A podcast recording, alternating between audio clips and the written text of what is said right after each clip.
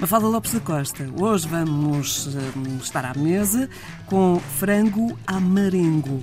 Frango amarengo ou frango marengo.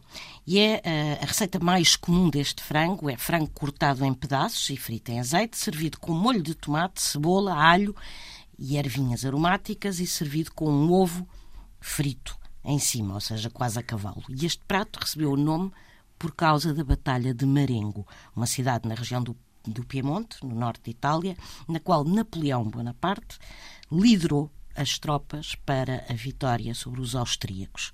E o prato teria sido inventado pelo chefe suíço de Napoleão, de nome Dunant. Após a Batalha de Napoleão, exigiu um repasto. Mas, como os austríacos tinham confiscado a comida do inimigo durante o conflito, Dunant teve muita dificuldade em encontrar ingredientes para uma refeição e vasculhou a cidade toda, uma cidade devastada, em busca de ingredientes e cozinhou com o que conseguiu encontrar e ainda conseguiu guarnecer o prato com lagostins salteados e um ovo frito. Ora, reza a história que Napoleão ficou tão encantado com o prato que lhe deu o nome, de frango maringo e, como era supersticioso, ordenou que Dunant, o chefe, preparasse este mesmo prato depois de cada batalha, como forma de antecipar as futuras vitórias.